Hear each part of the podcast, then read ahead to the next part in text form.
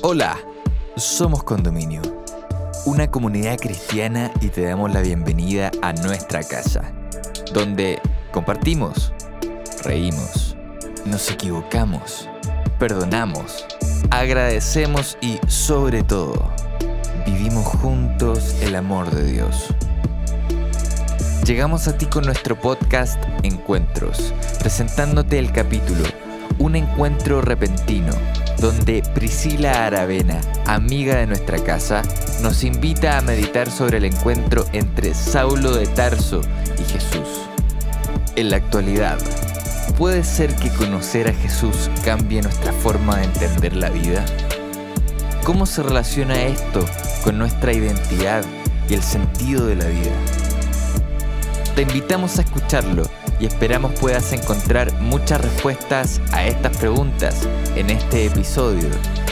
Bienvenida, bienvenido.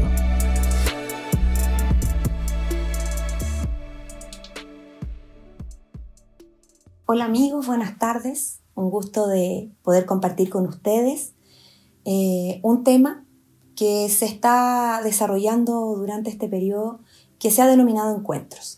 Encuentros porque queremos mostrar de alguna manera eh, aquellos importantes encuentros que se generaron entre Jesús y algunos de los personajes de la Biblia. Eh, en este personaje del cual yo les voy a hablar, generó un cambio muy significativo el encuentro con Jesús. Y cambio eh, significa algo muy potente de acuerdo a la definición del diccionario. La verdad es que yo lo busqué y habla de que consiste en la modificación de una cosa a una persona, de tal modo que pasa a ser distinta de como era antes. Y en verdad, al terminar eh, yo de revisar este tema, el cual voy a comentar con ustedes, efectivamente aquí ocurrió un cambio. ¿De quién les estoy hablando? Les estoy hablando de un joven llamado Saulo de Tarso.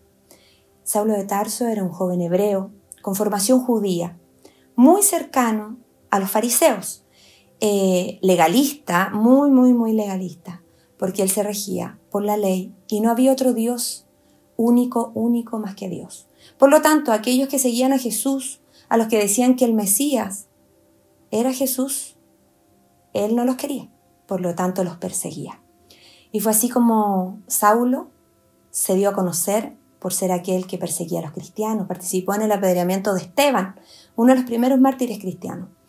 Y tenía el respeto, porque él hacía valer lo que él sentía y pensaba. También en ese punto quizás eh, pensé cuántas veces nosotros hacemos lo mismo. Queremos que se hagan las cosas como nosotros creemos que son la verdad, la realidad, y muchas veces podemos estar equivocados. Pero bueno, el tiempo le da la razón. Hoy día eh, vamos a basarnos en Hechos 9, en donde está la historia de Saulo de Tarso. ¿Cómo fue ese encuentro? Eh, Pablo, Saulo de Tarso, estaba en Jerusalén, estaba en un periodo ya pasado eh, la crucifixión de Jesús. Él estaba eh, en esta ciudad estudiando y se entera de que en Damasco, su ciudad de origen, estaban habiendo muchos cristianos, habían muchos seguidores de este el Mesías que todos hablaban. Y yo puedo imaginar su decepción porque él era de formación en Damasco, su, crecimiento estuvo allí, su desarrollo.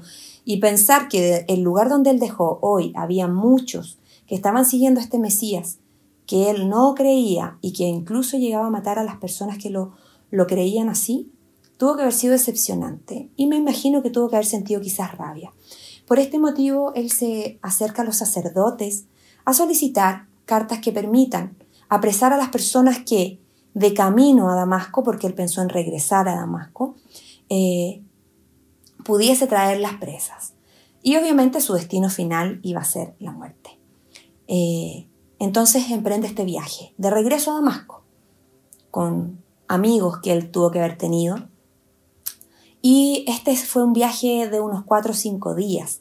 Por lo tanto, eh, me imagino que fue bastante cansador. Pero cuando ya iban llegando a la ciudad de Damasco, muy cercano, en medio del desierto, aparece una luz, un destello brillante, resplandeciente, una luz celestial. Ocurre eh, a mediodía, Por ende podemos pensar que esa luz era realmente enseguecedora. Y, y es así como vamos a leer ahora lo que ocurre con Saulo. Vamos a leer Hechos 9, 3 y 4. Dice, mas yendo por el camino, aconteció que al llegar cerca de Damasco, repentinamente lo rodeó un, resplandor de luz del cielo, y cayendo en tierra, oyó una voz que le decía, Saulo, Saulo, ¿por qué me persigues? Tremenda pregunta. Y, y saben que en ese momento, bueno, con esa luz tan resplandeciente, yo creo que iba en un caballo o en un animal cierto de carga que lo podía llevar. Ese animal también se vio exaltado por esta luz, por lo tanto, eh, en su eh, susto quizás que le generó a este animalito, eh, Saulo cayó al suelo. Y fíjense que con esa caída de esa intensa luz cegadora, cayó todo Pablo, completamente. Cayó su orgullo, sus creencias, todo se fue a piso, todo, porque le estaba hablando aquel al que él perseguía. ¿Cómo tuvo que haber sido sorpresivo para él aquello? Y confuso. Eh, primero, no puede ver. En esos tiempos la ceguera tenía una connotación distinta, por lo tanto, eh, debemos pensar que también quizás en su cabeza en ese momento se pasaron muchas cosas. Pero sin duda, eh, la historia continúa de la siguiente manera. En Hechos 5, perdón, capítulo 9, versículo 5 al 9, continúa la historia de la siguiente forma. Él dijo, ¿quién eres, Señor? Y le dijo, yo soy Jesús, a quien tú persigues. Dura cosa te es dar coces contra el aguijón. En este momento, Saulo le habla a esa luz resplandeciente, a esa voz que sintió. Y, Jesús le respondió. Él temblando y temeroso dijo, Señor, ¿qué quieres que yo haga? Y el Señor le dijo, levántate y entra en la ciudad y se te dirá lo que debes hacer.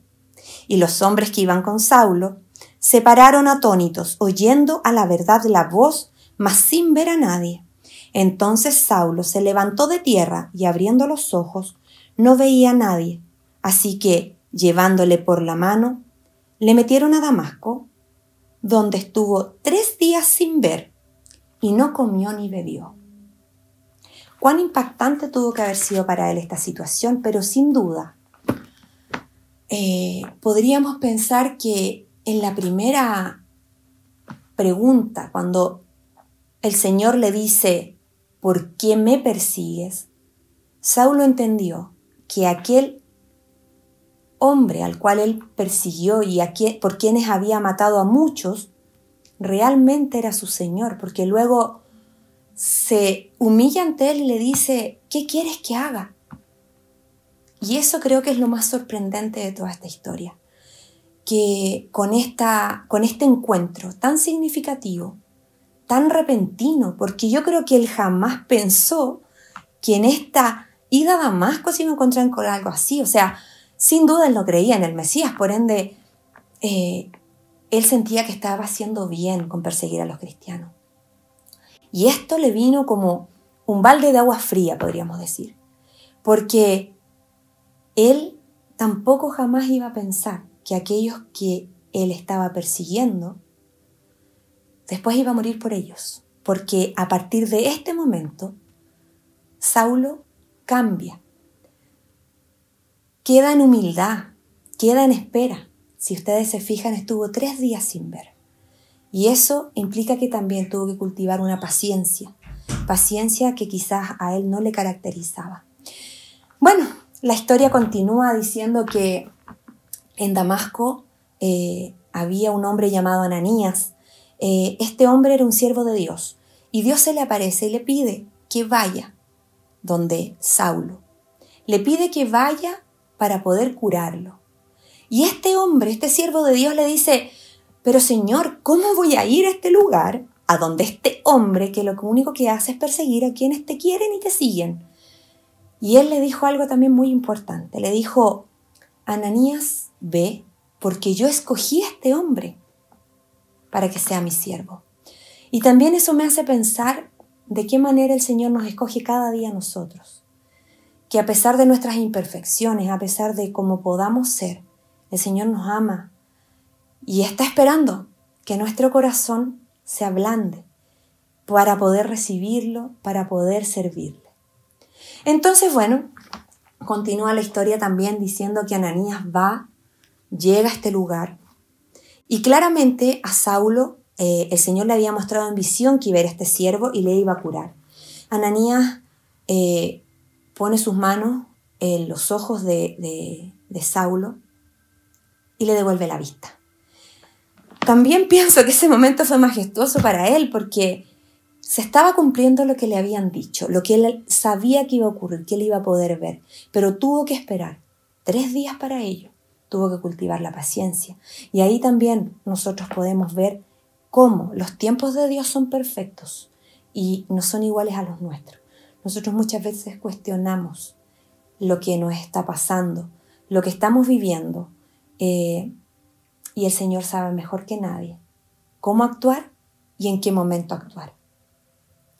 Pablo, a partir de este momento, porque aquí él es bautizado, eh, y como sabemos, esto hace un nuevo nacer.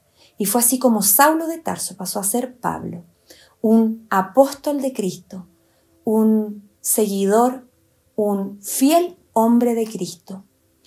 Él escribió varios de los, de los libros del Nuevo Testamento, es autor de muchos de esos libros.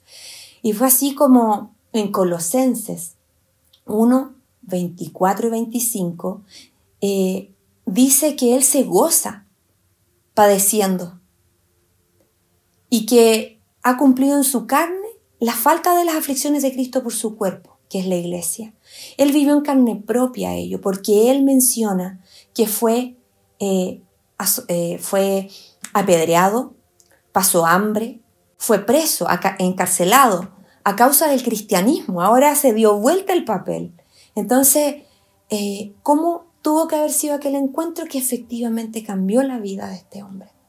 Es asombroso. Y él sigue afirmando en Filipenses 3, 7 y 8 que cuántas cosas son para él ganancia, las ha estimado como pérdida por el amor de Cristo.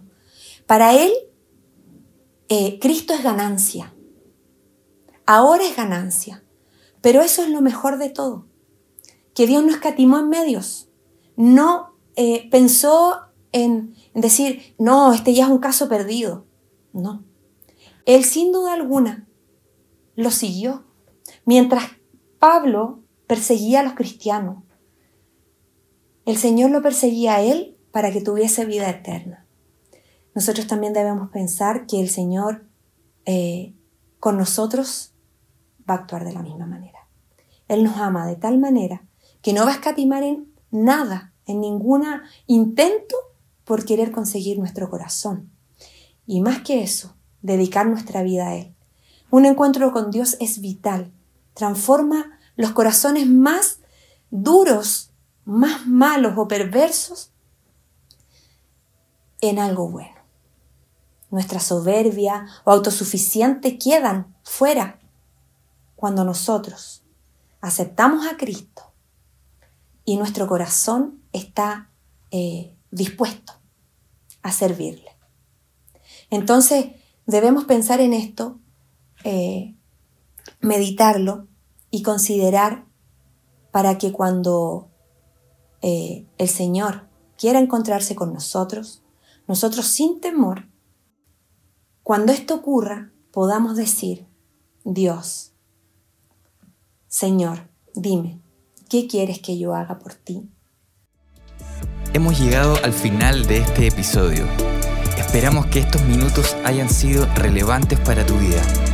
Si quieres acercarte a nuestra comunidad, puedes ingresar a somoscondominio.cl o encontrarnos en Instagram como Somos Condominio. Para nosotros sería un tremendo honor poder conectar contigo. Sigue sintonizando para más episodios y gracias por estar con nosotros.